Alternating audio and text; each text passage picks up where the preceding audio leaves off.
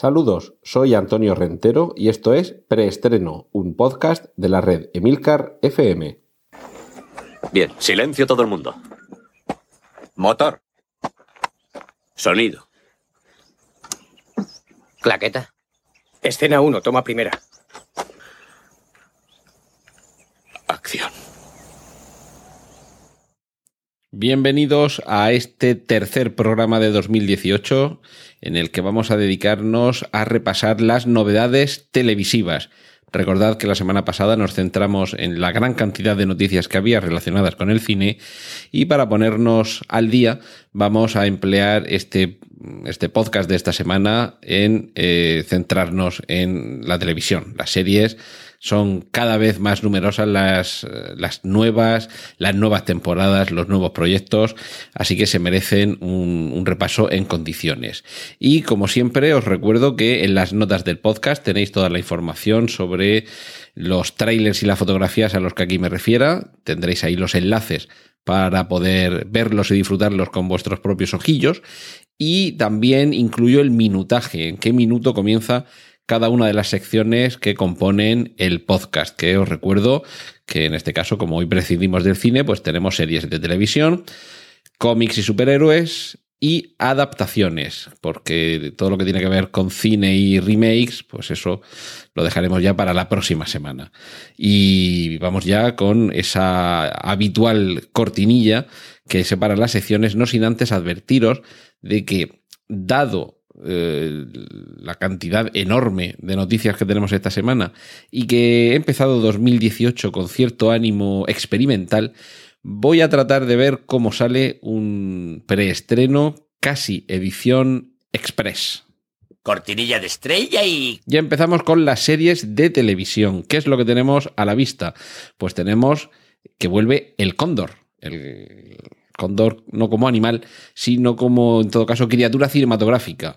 Había una película de los años 70 titulada Los tres días del Cóndor, protagonizada por Robert Redford, y va a tener versión televisiva al cabo de, los, de las décadas, pero con el nombre de Cóndor, a secas.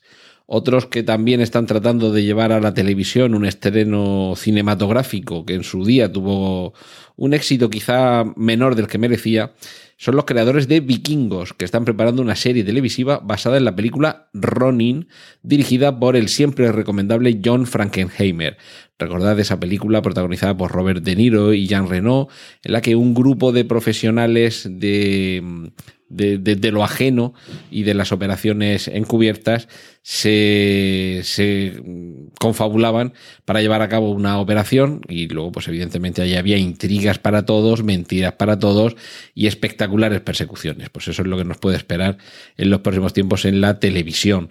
También tenemos eh, tráiler de una serie de catastróficas desdichas segunda temporada que llegará también pronto a las pequeñas pantallas novedades en cuanto a la nueva Sabrina, que va a estar encarnada por la actriz Kiernan Shipka, que es quien interpretaba a la hija del protagonista de Mad Men, la hija de Don Draper, que ya está hecha toda una mujercita.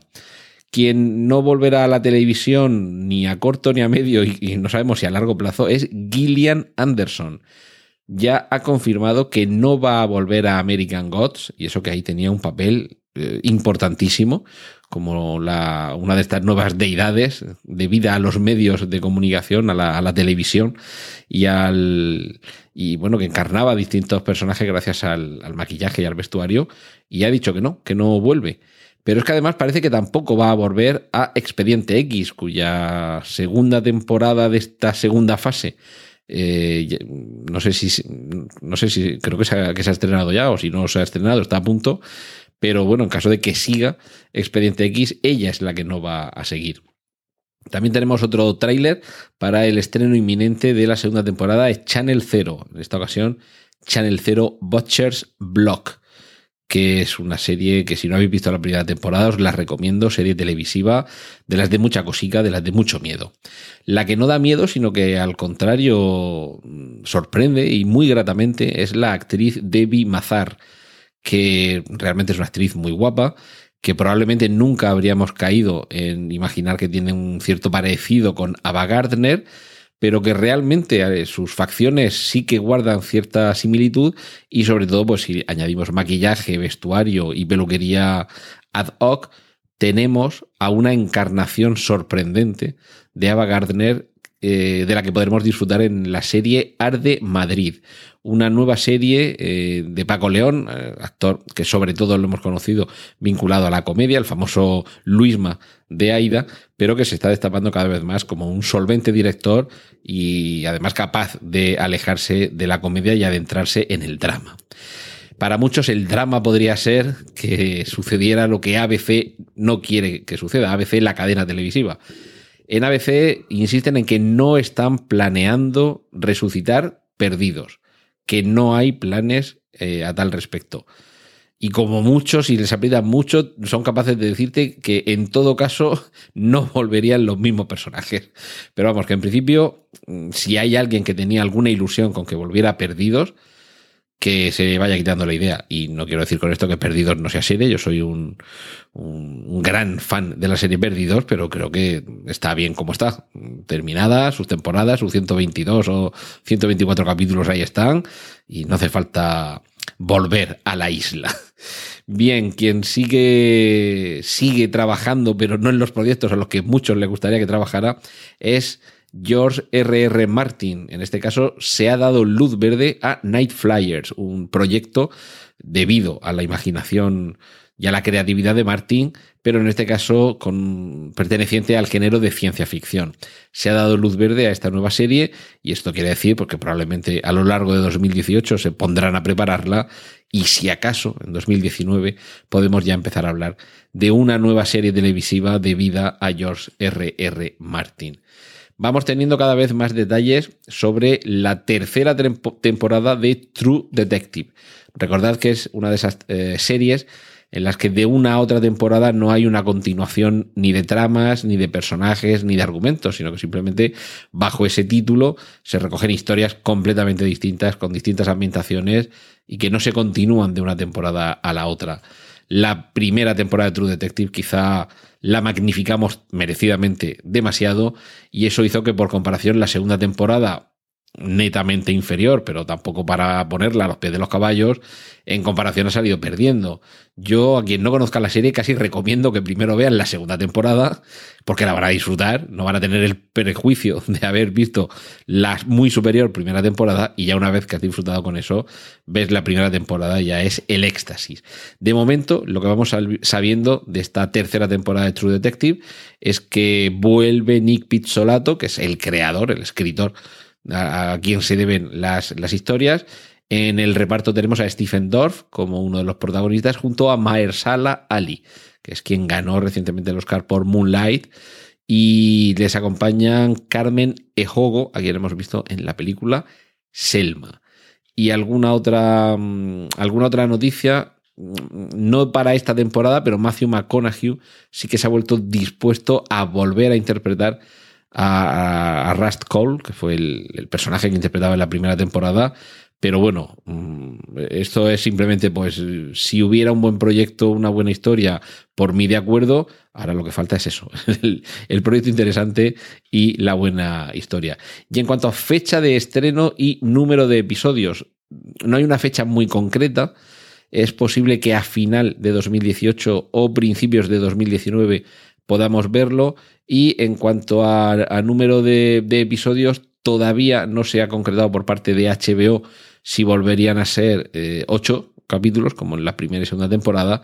Están todavía construyendo esta tercera temporada. Pero bueno, quizás lo más, lo más razonable es que vuelvan a ser ocho capítulos, que es a lo que nos tienen acostumbrados. Más novedades en la serie The Crown. Elena Bonham Carter es, parece ser que es quien va a interpretar a la princesa Margarita. Nuevas temporadas. La cuarta temporada de Fargo llegará en el año 2019. Vamos a tener que, hacer un poquito de acopio de paciencia. Se confirma la segunda temporada para el joven Sheldon, lo cual mm, hace albergar esperanzas de que en algún momento el actor que interpreta al joven Sheldon pueda llegar a a, enganchar con, en cuanto a edad y aspecto, con el comienzo de, de Big Bang Theory. En Fox, mientras tanto, trabajan para un posible reinicio de Prison Break. esto, si antes habíamos dicho que Perdidos estaba bien como estaba, en Prison Break seguramente podríamos decir lo mismo. Dejamos la primera temporada fenomenal, la segunda ya la cosa empezó a, temblequear los, eh, sobre las vías el, el, convoy ferroviario y la tercera y posterior aquello fue un, descarrilamiento en toda regla. Pero bueno, la premisa era lo suficientemente interesante y los personajes, la verdad es que hay que reconocer que eran, eran atractivos y, quién sabe, es posible que Prison Break sí que pudiera tener éxito si se reiniciara, pero eso sí, contando con ideas frescas. Quien está desde luego lleno de ideas frescas es Blumhouse, esta productora cinematográfica de terror especializada en volver a darnos sustos después de mucho tiempo en el cine en el que no había grandes novedades en este aspecto. Recordemos Insidious, por ejemplo, es una de las, de las sagas que pertenecen a, que pertenecen a esta casa. Bueno, se llama Blumhouse porque su, su, alma mater se llama Jason Bloom, el, eh, la persona que está detrás de esta, de esta productora. Y que, como digo, pues además de, de Insidious, por ejemplo, La Purga, eh, hay la otra saga más famosa que no me, no me sale ahora el, nombre, pero bueno, en fin, estas películas de terror de última jornada, mm, gran parte de ellas se deben a Blumhouse y ahora va a llegar a la televisión, pero con una fórmula mm, singular, una fórmula que en cierta forma nos puede recordar a Black Mirror. Se trataría de 12 episodios mensuales, es decir, uno cada mes, y mm, llegarían este mismo año, con lo cual comenzaríamos a verlo, creo que en septiembre, en septiembre o octubre de 2019, con lo cual tendríamos uno cada mes hasta septiembre. Perdón, eh, llegaría este año, eh, octubre de 2018, con lo cual tendríamos hasta septiembre del año 2019, a razón, como digo, de un eh, episodio mensual y se verían en la plataforma Hulu. Y digo que se parece un poco a Black Mirror en el sentido de que cada uno de esos capítulos mensuales sería completamente independiente, es decir, no sería una serie que cada capítulo se continúa en el siguiente, sino lo que en Estados Unidos llaman una antología, en el sentido de que cada capítulo es completamente independiente del anterior y de los, y de los posteriores, por eso decía que me recordaba a, a Black Mirror. Y de momento es que eh, Blumhouse encadena éxito tras éxito, es decir, que podemos ser bastante mm, eh, optimistas con respecto al resultado que nos espera. Otro que llevamos tiempo sin ver por la pequeña pantalla, Michael J. Fox, fichado para sucesor designado. Una serie que yo. Mm, existen esas series de. Bueno, series, películas y, otros comportamientos que algunos denominan o denominamos placer culpable, en el sentido de que, pero tío, pero ¿cómo ves eso? ¿Cómo lees eso? Yo debo reconocer que sucesor designado es mi placer culpable, es un poco mi metadona para no tener el ala oeste de la Casa Blanca. Cuando ya has visto varias veces esa mítica serie, pues solo te queda recurrir a este tipo de, de sucedáneos, que realmente, en fin, la serie no es mala, pero tampoco es que sea una grandísima serie, es demasiado buenista, el personaje que interpreta ahí Kiefer Sutherland, pues es un poco el ZP de, de las series presidenciales americanas, y también debo reconocer que para mí sucesor designado es poder ver en cada capítulo a Maggie Q, que es la, la actriz de origen oriental, asiático y exótico que interpreta a una de las agentes del servicio secreto y que a muchos nos tiene con la cabecita loca desde que salió de un deportivo en una recepción en el Vaticano en Misión Imposible 3.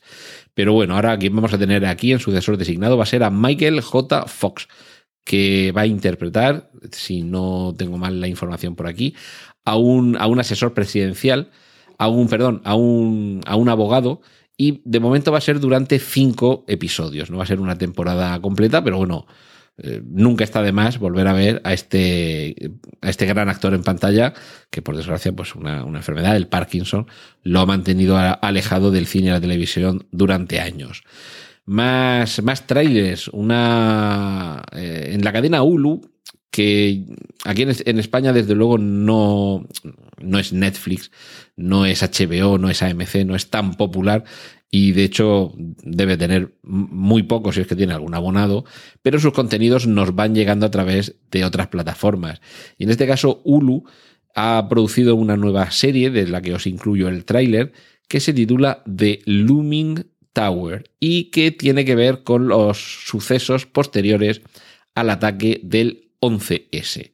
Es decir, toda aquella amenaza que suponía el terrorismo islámico de Al Qaeda eh, a finales de los 90 y principios de los 2000 y toda esa lucha entre el FBI y la CIA contra ese terrorismo. Ese es el ambiente en el que se sitúa la acción de, de Looming Tower, que está protagonizada, entre otros, por Jeff Daniels, que también es otro de esos actores que siempre da gusto ver en la pequeña o en la gran pantalla.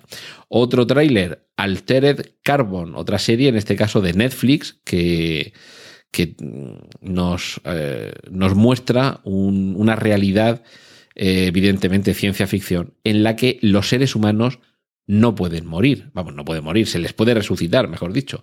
Y en este caso, el, protagonista despierta, después de años de, haber estado fallecido, para, eh, bueno, es un detective que 250 años después de haber fallecido es eh, despertado, es revivido con la misión de resolver el asesinato de una de las personas más importantes de, ese futuro de dentro de 250 años. Yo os dejo el tráiler, la premisa es interesante, el tráiler te deja con ganas de ver la serie, yo todavía no la he visto, pero, pero bueno, en cualquier caso tenemos ahí una propuesta más por si se os están acabando las, las series y películas que tenéis en la agenda. Otra serie nueva y otra serie que se adapta a la pequeña pantalla desde la grande, John Wick, esas dos películas con un Keanu Reeves más expeditivo que nunca, ahora igual que ha sucedido, pues por ejemplo con Transporter, también otra serie de películas que ha tenido gran éxito en el cine y que ha llegado a la televisión, pues ahora sucede lo mismo con John Wick, es decir, galletas y mandobles a casco porro, en este caso en, en streaming, me imagino, porque la, mm, el anuncio eh, de la cadena Starz, con una Z al final, pero bueno, esta cadena televisiva en, el resto del mundo suele tener la distribución de sus, de sus series derivada en plataformas de streaming. Es decir, que aunque aquí en España el canal Starz hay plataformas de pago en las que se ve, eh, podemos cruzar los dedos y esperar que en, en Amazon, en Netflix o en alguna de estas terminemos viéndola. De quien nos vamos a ir despidiendo es de Modern Family. Al llegar a la décima temporada, ya han anunciado sus creadores, Christopher Lloyd y Steven Levitan, que, va a decir adiós. Ya llevamos una década completa creciendo con esta familia mm, realmente, bueno, esta misma semana he estado viendo algunos de los capítulos de la, de la última temporada. Eh, se le ve ya a los niños, se le ve muy creciditos. Algunos ya, yo creo que en cualquier momento van a pedir serie propia. Y bueno, siguen manteniendo el, tono, sigue siendo una fantástica comedia de situación con enredos familiares. Los personajes son, magníficos desde el principio y lo siguen siendo, pero seguramente mm, es una decisión más que acertada. Dejarlo cuando están en lo alto y que no tengamos que asistir a, un, a una caída en popularidad y sobre todo en calidad de lo que nos ofrece Modern Family. Y vamos concluyendo la sección dedicada a series de televisión con la noticia que Ridley Scott ha manifestado que estaría dispuesto a dirigir un episodio para Black Mirror. A ver si de ahí sale algo mejor que tus últimas incorporaciones al, al capítulo de ciencia ficción. Porque Prometheus tenía un pase, pero Covenant Ridley Scott, que me estarás escuchando, Covenant, no tiene un pase. Y concluimos, Apple y HBO se están disputando un drama de ciencia ficción escrito para la televisión por JJ Abrams. Este hombre no para y además en concreto lo que haría sería escribir el primer capítulo y me imagino que la base de, de, la primera temporada para sentar eh, los cimientos sobre los que desarrollarla, pero realmente él no se dedicaría a llevar adelante la serie, entre otras cosas. Bastantes trabajos tiene eh, en marcha este hombre, empezando por el episodio 9 de La Guerra de la Galaxias, machote. O sea, no, te distraiga mucho con esta serie. Pero, en cualquier caso, sí que ha despertado el interés de, esas dos empresas. HBO, la, la decana en cuanto a ofrecer eh, series de calidad, y Apple, que realmente Apple no tiene una plataforma propia de distribución de contenidos audiovisuales, eh, sí que tiene iTunes para, para música y App Store para, para aplicaciones, pero realmente aún no tiene una plataforma de contenidos audiovisuales, pero cada vez está produciendo más de estos contenidos, tanto talent shows como sitcoms, como ahora dramas de ciencia ficción, es decir, que está comenzando a situar sus piezas en el tablero de juego. Cortinilla de estrella y... Y vamos a la sección cómics y superhéroes, porque también la pequeña pantalla se nutre de las viñetas en papel. Hay confirmación de segunda temporada para The Gifted, esta, serie que está llevando uh, de una forma bastante inteligente la adaptación de las historias de los mutantes sin que nos parezca que estamos viendo eh, una serie de televisión de mutantes de Marvel, algo que también han hecho muy bien con Legión y se ve premiado con el éxito de la audiencia hasta el punto, pues como digo, de que ya hay confirmación de que habrá segunda temporada de The Gifted. Tenemos también primeras fotos del rodaje de la tercera temporada de Daredevil, que podréis ver en el enlace que incluyo en las notas del podcast. Eh, bueno, he hablado de Legión, eh, que va a haber también segunda temporada en la que la sorpresa va a ser un salto en el tiempo. Ahí lo dejamos. Vamos a empezar con un, con un salto temporal cuando volvamos a ese mundo de Legión. También vamos a dar un salto en el tiempo con American Horror Story, cuya octava temporada se ambientará en el futuro y para más viajes en el tiempo, el nuevo tráiler de Krypton, una serie que nos lleva para empezar a la época del abuelo de Superman, no de su padre, no de Llorel, sino del padre de su padre. Y además va a ser un momento, eh, la cumbre de la evolución del planeta Krypton, en el que además eh, los habitantes de ese planeta van a poder realizar viajes en el tiempo. El abuelo de Superman y viajes en el tiempo. Esto yo creo que promete y además promete mucho. Cortinilla de estrella y...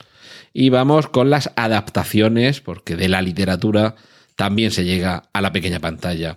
Vamos a empezar con malas noticias. Juego de Tronos. Hasta 2019 no llega Juego de Tronos a las pantallas. Lo siento, tendremos que, mientras tanto, seguir viendo series de televisión para distraer la espera. Pero es que se han dado cuenta de que, claro, si producimos Juego de Tronos, vamos a hacer secuelas de Juego de Tronos, pero tratamos de mezclar churras con merinas, a la audiencia la podemos, la podemos distraer demasiado. podemos hacer que pierda su objetivo y que su atención no esté centrada en lo que de verdad tiene que estar centrado. Así que los productores de, de Juego de Tronos han decidido que hasta 2020 tampoco vamos a tener ninguna de esas precuelas anunciadas eh, de Juego de Tronos, es decir, esas series, hasta cinco, se ha llegado a hablar de hasta cinco series distintas ambientadas en distintas épocas y en distintos territorios y con distintos personajes del universo Juego de Tronos. Me parece, sinceramente, una decisión inteligente. Vamos a terminar una cosa antes de meternos con la siguiente pero también me hubiera parecido mucho más inteligente que en lugar de estos parones que hemos estado sufriendo, pues cuando vieron el grandísimo éxito que supuso la adaptación televisiva de la, de la primera novela de Juego de Tronos, que hubieran sujetado un poco las bridas de ese brilloso corcel y que hubieran dicho, mira, aquí tenemos material de sobra. Los niños se nos van a hacer mayores muy rápido. Vamos a no matar la, la gallina de los huevos de oro tan deprisa. Vamos a hacer dos o incluso tres, eh, perdón, tres temporadas de alguno de los libros. Quiero recordar, no sé si es el tercero o el cuarto, que, que, que, era considerablemente más voluminoso que los, que los demás y que ahí daba perfectamente para tres temporadas. Y seguramente habríamos disfrutado mucho más de Juego de Tronos, especialmente en estas últimas temporadas en las que todo parecía muy arrebatado y además, primero, no habríamos adelantado a lo que ya había publicado y de hacerlo, pues estaríamos casi a punto de llegar a ese momento. Es decir, que incluso se podría haber dado lugar a que Martin hubiera sacado la novela que todos estamos esperando desde hace ya años y a partir de ahí, pues si, queremos, si queremos eh, que hubiera sucedido lo que ha pasado ahora, es decir, que, venga, vamos a, a, publicar, perdón, vamos a emitir dos temporadas que se basan en libros que todavía no han visto la luz, pero eh, habiendo aprovechado mucho más el material disponible, habiendo tenido mucho más tiempo, muchas más series, muchos más capítulos que ofrecer a, los fans, que eso pues al final no deja de ser un buen negocio. Y, sobre todo no tendríamos ahora estos parones que, que puede hacer que mm, algunos se enfríen y que toda la emoción que haya habido se esté diluyendo en estos momentos, como digo, en los que hay tantas series de televisión con las que distraerse. Y bueno, esta sección va de adaptaciones a la literatura. Si popular ha sido la saga de novelas de Juego de Tronos, no menos popular ha sido la de Harry Potter.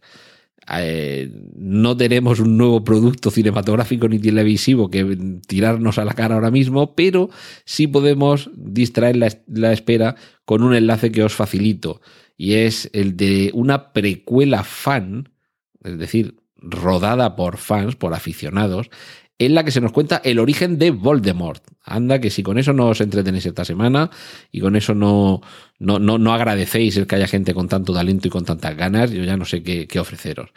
Y culminamos esta sección con un recordatorio y otro enlace, el del primer tráiler de la segunda temporada de El cuento de la doncella. Handmaid's Tale regresa con ese futuro distópico y para abrir boca el tráiler que podéis ver en las notas del podcast. Cortinilla de estrella y... Y últimamente os estaba, os estaba poniendo al día de mis hazañas podcasteras, eh, técnicas, materiales, programas, algún truquillo.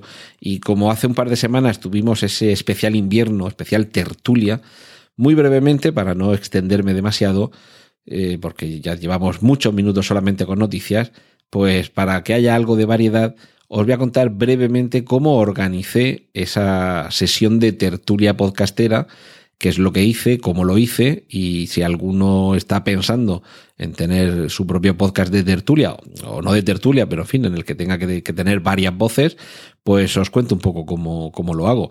Por cierto, aprovecho para recomendaros el libro Podcasting, así lo hago yo, de Emilio Cano, de Emilcar, el alma mater de Emilcar FM, cuyo enlace os voy a facilitar también, porque realmente gracias a ese libro me, me estáis escuchando y en parte gracias a esos consejos, a seguirlos, es por lo que me estáis escuchando. En mi caso, yo tengo una, una mesa de mezclas Behringer, bueno, de todo lo que os voy a contar ahora, de micrófonos, mesas y programas y demás, en las notas del podcast os incluyo enlaces. Básicamente es una mesa de mezclas que permite conectar cuatro micrófonos eh, eh, en, mono, es decir, que cada uno sonaría por un canal distinto. Si tienes a cuatro personas, a dos las oirías por la izquierda y a dos las oirías por la derecha. Dado que estos podcasts son de voz, esto ya sería distinto si lo que quieres es grabar música, ¿de acuerdo? Habría que plantearlo de otra manera, pero dado que estos podcasts son de voz, al final el resultado es un archivo, por lo menos en mi caso y en la mayoría de los podcasting de, este tipo, el resultado es un archivo en mono. Entonces, relativamente nos da igual que si tenemos cuatro micrófonos, a dos interlocutores se les oyera por un canal y a los otros dos por el otro canal. Si no se hace la transformación de ese audio a estéreo, se consiguen dos cosas negativas. Primero, que el oyente pueda llegar a volverse loco porque a unos eh, intervinientes los escucha eh, geográficamente, digamos, espacialmente, los localiza en un lado de la habitación donde esté o del sitio donde esté y a otros en el otro lado. Y eso pues, puede generar un poco de confusión. Y luego, si eres de los que escuchan los podcasts con un único auricular, pues te estás perdiendo la mitad de las intervenciones, porque solo vas a escuchar los que están en el canal del auricular que te dejes puesto. Como digo, lo normal es el audio al final pasarlo a mono, con lo cual todo queda mezclado y da igual por los canales que te entre cada uno. En mi caso, bueno, micrófonos de la marca T-Bone, os pondré, ya digo, todo esto, los enlaces los tenéis aquí en el, en las notas del podcast, por si queréis echar un vistazo a todo lo que he empleado. Unos pies de micro que, que localicé por internet a muy buen precio, muy estables, con, un, con una superficie, con una goma de esas rugosa que se queda agarrada a, a, la mesa, a la superficie donde la pongas, y que además, en lugar de ser de trípode, eh, solo sale, digamos, un palito hacia arriba, sobre el cual está el soporte del micrófono, que queda situado justo enfrente de la boca del interlocutor. Eso sí, el interlocutor se tiene que acercar mucho al micrófono para hablar. De nuevo reitero las disculpas porque en algún momento del podcast había alguno de los interlocutores, sol de medianoche, no miro a nadie, que se alejaba un poquito, o sea, no es que se, que se quedara repantigada en la silla, pero son unos micrófonos, lo que se llama dinámico cardioide o supercardioide que realmente concentra el punto de captación del sonido muy cerca del frontal del micrófono. Lo bueno que tiene es que no capta eh, ruidos eh, que, no sean la voz, es decir, los sonidos ambientes, lo minimiza mucho, se puede colar algo, pero lo minimiza. Claro, eh, a cambio tienes que hablar muy cerca del micrófono. En cuanto te alejas un poquito, cae mucho el volumen al que se capta la voz. Todo esto, pues convenientemente colocado los micrófonos en sus pies de micro, todos los micros conectados con sus cables al sitio correspondiente y habiendo hecho las pruebas pertinentes que se oigan bien todos los micrófonos, que no haya ningún cable que no esté que no esté bien conectado, los, los niveles de voz de cada uno, bueno, pues que, se capten bien. Eh, hay momentos en la conversación en que hablas un poquito más bajo y otros en los que hablas más fuerte, pues, tampoco vamos a tener ahí un, a un técnico que esté continuamente eh, moviendo botoncitos.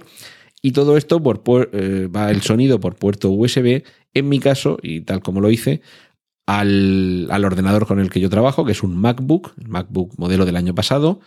Eh, por puerto USB se conecta todo esto y se abre una aplicación que se llama Audacity, que es un estándar, un programa gratuito estándar en, la industria, bueno, en la radio y desde luego en la industria del, del podcasting. Es un programa sencillo pero con muchas opciones, que realmente si no quieres complicarte demasiado la vida, con media docena de opciones, que son las que vas a necesitar, lo, tienes todo controlado y que te, que te permite generar una pista, una única pista de audio, es decir, la mesa de mezclas es en la que has hecho toda la mezcla de los distintos canales, de los distintos intervinientes, y lo que obtienes es una pista de audio eh, que cuando finaliza, pues tú le dices cómo quieres que te la grabe, en mono o en estéreo, en este caso, repito, eh, para podcast de voz suele ser más recomendable utilizar la codificación mono, sobre todo porque además también te genera un archivo final con la mitad de peso, evidentemente, porque no tienes los dos canales, sino solo uno. Una vez finalizada la grabación, pues nada, se, procede con todas las copias de seguridad y guardando el proyecto y demás, con pruebas que, se, ha, grabado todo bien. Y en mi caso, eh, bueno, lo que solemos hacer aquí en Emilcar FM es que lo pasamos por un servicio eh, online que se llama Auphonic, que lo que te permite es eliminar mm, diversas irregularidades, eh, algunos ruidillos de fondo y sobre todo normalizar a un nivel de decibelios con el que todos, en el caso de una red de podcast, esto es más importante, con el que todos los capítulos y todos los canales de esta red de podcast sonamos exactamente con la misma potencia.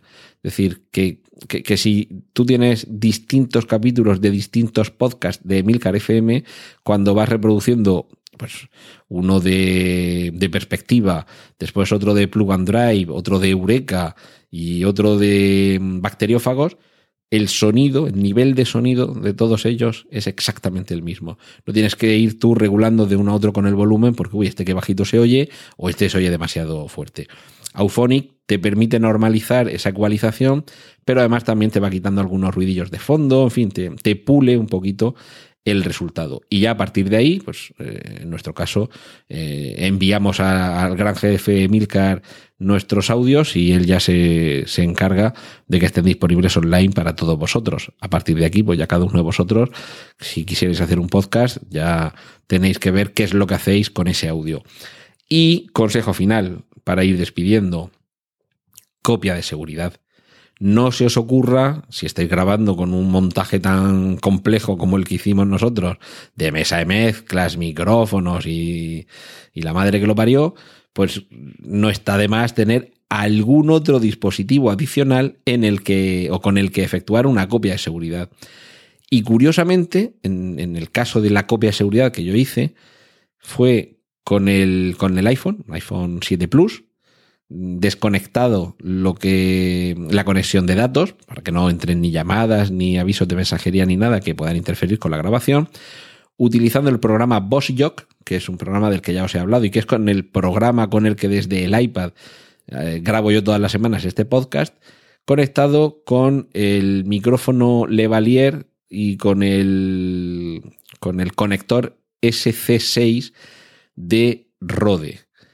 Este micrófono es un micrófono de solapa, es decir, se supone que está pensado para que te lo coloques en, el cuello de la camisa en la, en la, solapa de la chaqueta y que desde ahí grabé el audio, pero realmente como es un, micrófono mmm, que a diferencia de los de los que he mencionado antes, que son dinámicos y cardioides, este es de condensación, de condensador, mejor dicho, este lo que capta es el sonido en torno al micrófono realmente es un micrófono que en determinadas situaciones es problemático porque puede captar hasta el último suspiro del que está dos mesas más allá, pero curiosamente eh, para una grabación como esta, en la que estamos tres personas en torno a una mesa, funcionaba bastante bien. Y aunque sí que es verdad que captaba en algunos momentos algunos ruidos de fondo, algunos de los cuales se pueden llegar a eliminar si luego pasas el audio por el Auphonic este que os he comentado, lo cierto es que si colocas el micrófono en un punto equidistante de los tres interlocutores y más o menos los tres interlocutores hablan un volumen de voz similar, el resultado es bastante bueno.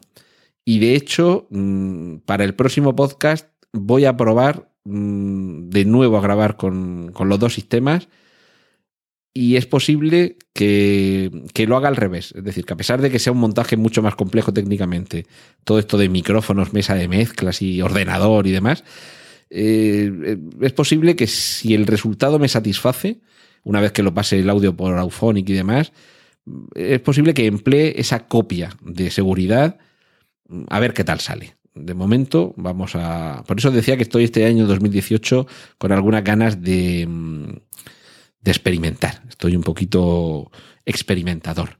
Y uno de los experimentos era, era este. En un capítulo como el de hoy, dos semanas después de haber hecho mi primer podcast de tertulia Chispas, contaros un poquito cómo lo hice, por si tenéis interés y por si queréis tomar nota para hacer vosotros algo similar, pues esta era una de las, de las experiencias nuevas que quería añadir a preestreno. Desde luego, sabéis que siempre o casi siempre dedico un tramo final a hablar de temas de, metapodcast, pero realmente, pues, bueno, suele ser, meto menos rollo porque tengo menos cosas que contar. Pero para mí ha sido una experiencia muy grata, muy interesante y muy enriquecedora este, este primer podcast tertulia y bueno, pues quería compartir con vosotros la parte técnica. Y ya sabéis que si, si tenéis ahí alguna, alguna duda, eh, Emilcar tiene... Su, tiene, bueno, pone a vuestra disposición un servicio de, de consultoría de podcasting. Es decir, que, que aquí el, el, podcast, si queréis eh, meteros en esta maravillosa aventura, vais a tener siempre alguien a quien recurrir, alguien tan enriquecedor como, como Emilcar y que además, bueno, pues como consultor me imagino que tendrá también unas tarifas. Una cosa es daros un consejo, una pequeña orientación, pero oye, es que quiero montar mi propia red de podcast. Bueno, pues pasa por aquí, vamos a empezar a hacer un plan y, te lo vamos a facturar, por supuesto. Pero bueno, hay que, tenemos que ayudarnos entre, entre compañeros y por mi parte, eh, después de este rollo que os he metido durante estos últimos 10 o 12 minutos, eh, la experiencia podcastil y, de producción un poquito más compleja que simplemente un micro conectado al iPad, pues para mí ha sido muy enriquecedora y de hecho tengo muchas ganas de volver a hacer tertulia de preestreno, entre otras cosas por estas cuestiones, por las cuestiones técnicas. Eh, he recibido bastantes eh, opiniones positivas. De momento no he recibido ninguna negativa sobre el podcast de Tertulia, con lo cual, bueno, pues ya tenemos ganas de que llegue la primavera para hacer el siguiente.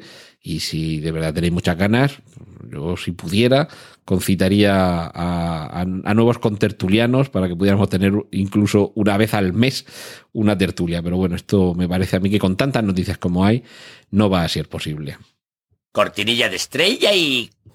Esto ha sido todo por hoy en preestreno. Muchas gracias por la atención prestada. Hay disponibles más episodios de este podcast en nuestra página web preestreno.tv y en emilcar.fm barra preestreno, donde aparecen otras formas de contacto y participación y donde esperamos vuestros comentarios. Un saludo de Antonio Rentero y hasta el próximo preestreno. ¡Y corten! Genial, a positivar.